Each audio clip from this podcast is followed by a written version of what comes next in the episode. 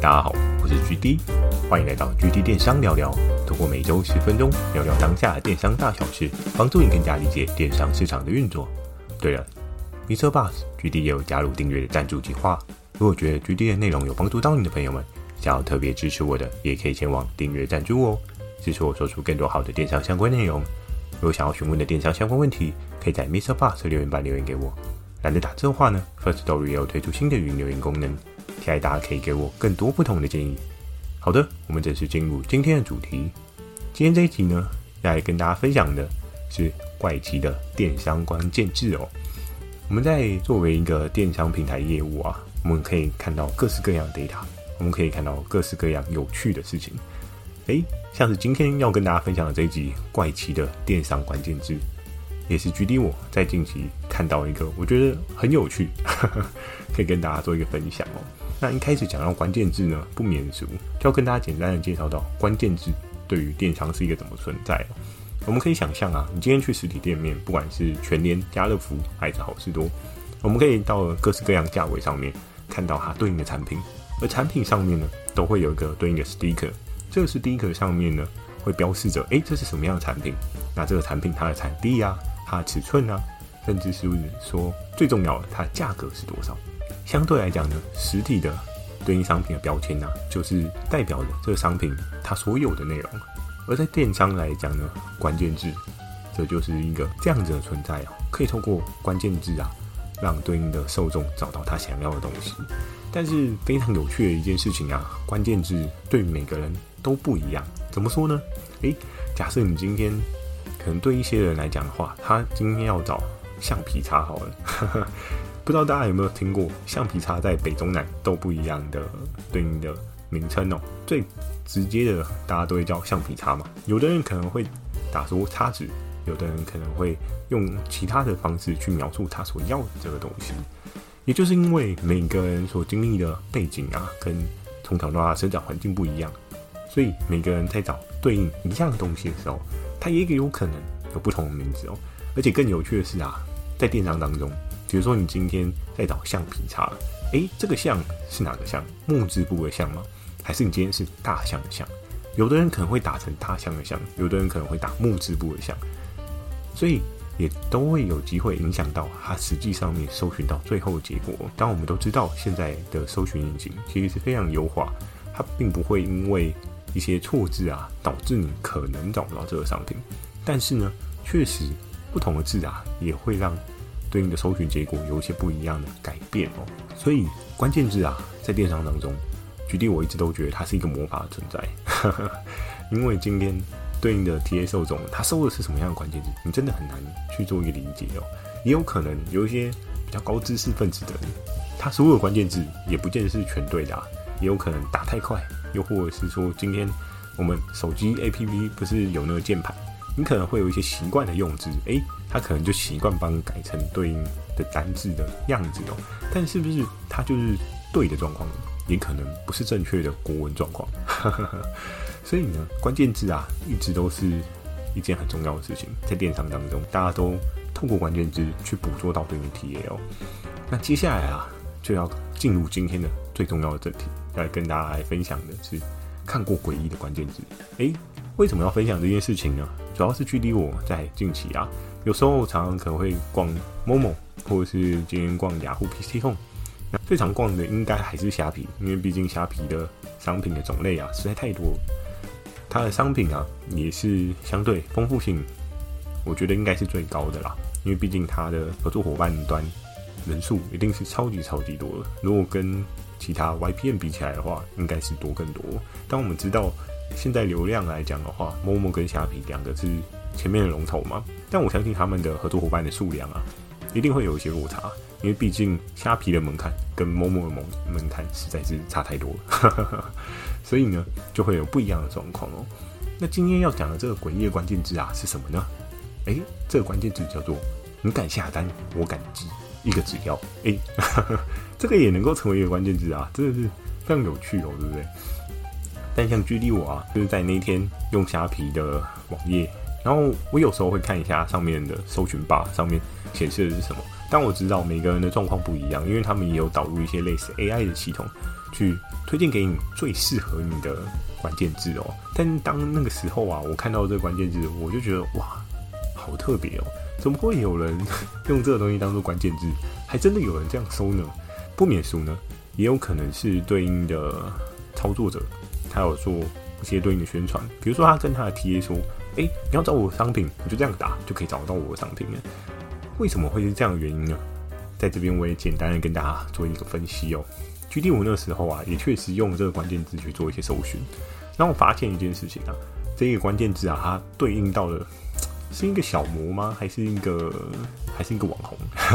我也不确定，我对他不是太过熟悉哦。然后他就有在上面贩售一些他自己的个人二手物品，又或者是一些对应他的相关周边产品。它上面就有特别写到，你敢下单，我敢寄，一个只要叉叉元这样子。然后我那时候就觉得，哇，这个也能够成为一个关键字，有可能是这个网红他非常的红，又或者是这个小模呢，他非常的受人爱戴，他可能有一群死忠的粉丝，然后他就用这样的方式让他的粉丝去找寻到他的商品哦。我那时候在看的时候啊，这个商品是有点类似盲包的一个概念，不知道大家知不知道盲包这种东西哦，就有点像是你今天下了单啊。然后它就有点像是摸彩福袋，我们可能过年的时候，有时候大家不是会去，呃，不管是百货公司啊，又或者是一些特定的通路，他们会有贩售对应的福袋。像我们知道近几年间，全家跟 Seven 也有福袋，那这些福袋的话，就是你可能不会知道它里面到底有什么，啊，它里面的东西也有可能很大同小异，大家就是摸一个，就是买一个觉得有趣、新奇的概念哦。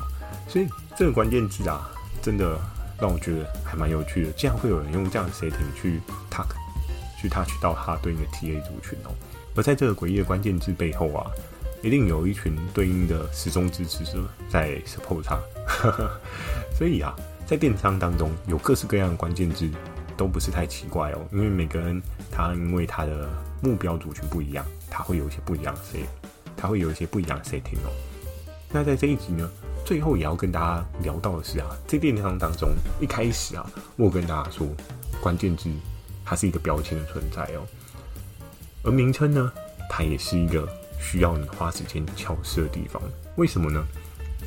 你今天所要定调的体验受众是什么样的人？我相信在做电商的过程当中，是一件非常重要的事情。你今天定调的是学生族群，还是上班族群，还是男性，是女性，还是你今天定调的是？比较不一样的特殊族群，像是有些人可能他会想要做一些长青族群、老年人的族群，也是有可能的哦。